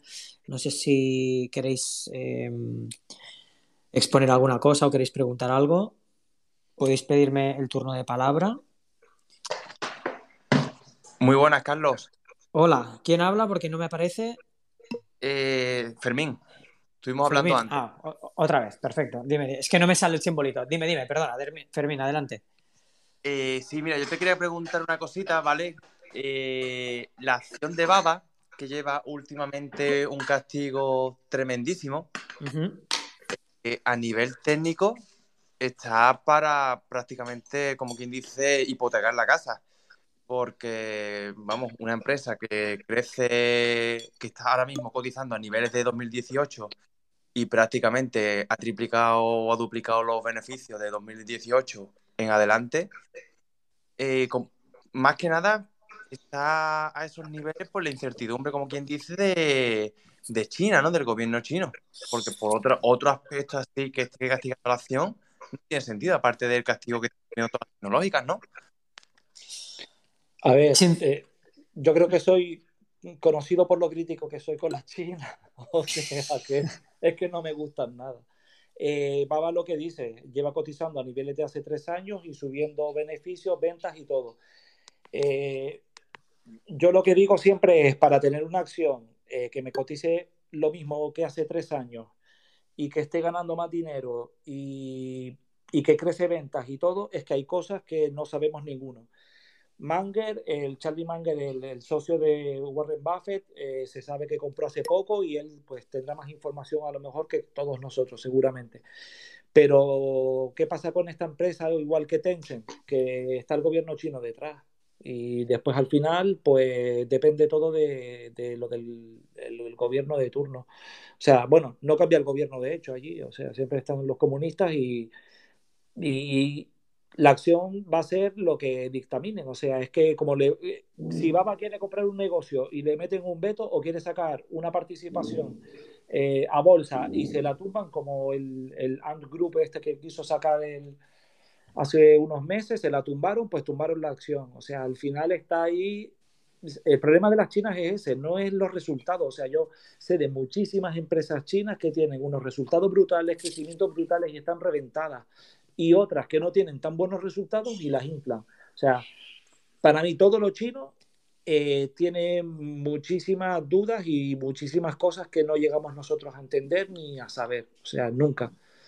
Entonces, Alibaba, por muy grande que sea, eh, las dos grandes, Alibaba y esta Tencent, mm, no me...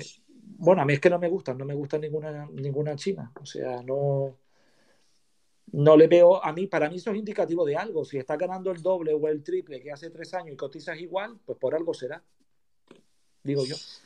De hecho, de hecho, Fermín, tú que decías que, ya que decías que a nivel técnico estaba en un punto inmejorable para hipotecar la casa y todo, a nivel técnico tenía una resistencia bastante importante sobre los 227, 228 bueno, un rango, ¿no? Entre los 230 y entre los 230 y los 220, ahí había un rango de resistencia bastante importante que precisamente en la última sesión, bueno, en la última sesión no, en esta lo estoy mirando en semanal, pero en la última, bueno, sí, ayer eh, se lo fundió completamente, ayer y anteayer, bueno, no, ya hace dos días, y está por debajo de ese rango que había sido una resistencia varias veces, ¿no? Entonces, claro, generalmente las roturas de resistencias perdón, las roturas de soportes, perdón, suelen convertirse en soportes luego, ¿no? En resistencia, sí. Eh, perdón, exacto, me he liado, perdón, sí, sí. Suelen convertirse en resistencias, ¿no? Entonces, no lo sé, la verdad es que ahora mismo hay mucha, mucha incertidumbre. Sí que sé que hay muchos de muchos seguidores de Twitter y mucha gente que habla en Twitter sobre Baba y, y a largo plazo y así, pero bueno, pues un poco, yo coincido un poco con Steven, ¿no? Ahora mismo el mercado no lo, es, no lo está premiando y cuando el mercado no premia algo, pues tú no vas a ganar dinero. Y nosotros venimos aquí a ganar dinero, ¿no? Entonces, igual es la oportunidad de la vida, pero de momento, pues no, no lo parece, ¿no? A mí, mira, Alibaba se me recuerda a cuando un inversor a lo mejor compra súper con fe ciega porque el negocio y porque sube y porque gana más y esto y lo otro. Eso de Microsoft te lo compro, por ejemplo. Eh, pero Microsoft también pasó una travesía entre los 10 y los 20 dólares, pues hasta que me empezó a expandirse con otro, con el cloud y con todo lo que realmente está, desde que el último, el Satya ha cogido la, eh, se ha puesto deseo, es cuando realmente ha relanzado Microsoft. Y con la misma es eso, a lo mejor le hace falta un golpe de timón a Baba y tener un contacto con, con, el gobierno chino que esté más acorde con el gobierno chino para que la empresa tire, porque los números, sí, los números acompañan, pero hay cosas detrás que cuando el gobierno chino está detrás de por medio, eh, ellos bloquean, bloquean operaciones cuando les da la gana. Sí, eh, por, por, agregar algo, Steven, perdona que te interrumpa. Eh, creo que lo comenté aquí la otra vez. O sea, eh, esto, tiene, esto tiene que ver el tema de ANT, ¿vale? Cuando llegó el actual presidente de China al poder, ¿sí? Esto creo que lo comenté la semana pasada o hace dos semanas aquí, lo comento rápido. Mm. Este, allí en, en, en ANT Group, uno de los principales accionistas, ¿vale? Es sobrino, es nieto del rival dentro del Partido Comunista de, de, de Jinping. Entonces, ¿qué pasa? En China, ¿vale? Los bancos, todos son públicos, ¿vale? Y cuando y saliera ANT Group a, bolsa, pues iba a ser lo que se decía que era una de las mayores salidas de bolsa del mundo y tal, no sé qué, una de las mayores. ¿Qué pasa? Que él no iba a permitir eso, ¿vale? Que uno de, de sus rivales políticos, a la familia, se hiciera tan, pero tan rica y poderosa.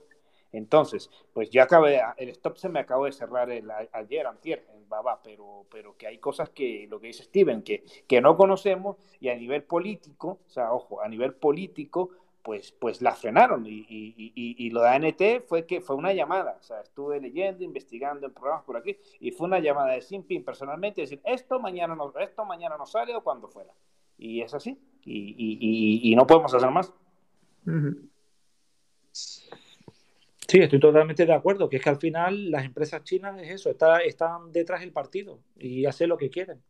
Con Uya, Uya y, y Doyu y se iban a, fusionar eh, y primero dijeron que iban a bloquear la transacción, la derrumbaron, con la noticia se dispararon, con el bloqueo se derrumbaron, ahora están las dos ahí prácticamente mínimos históricos, pues ya está, es que es al son de las noticias del gobierno que lo permita o no, ya está, es que no hay otra.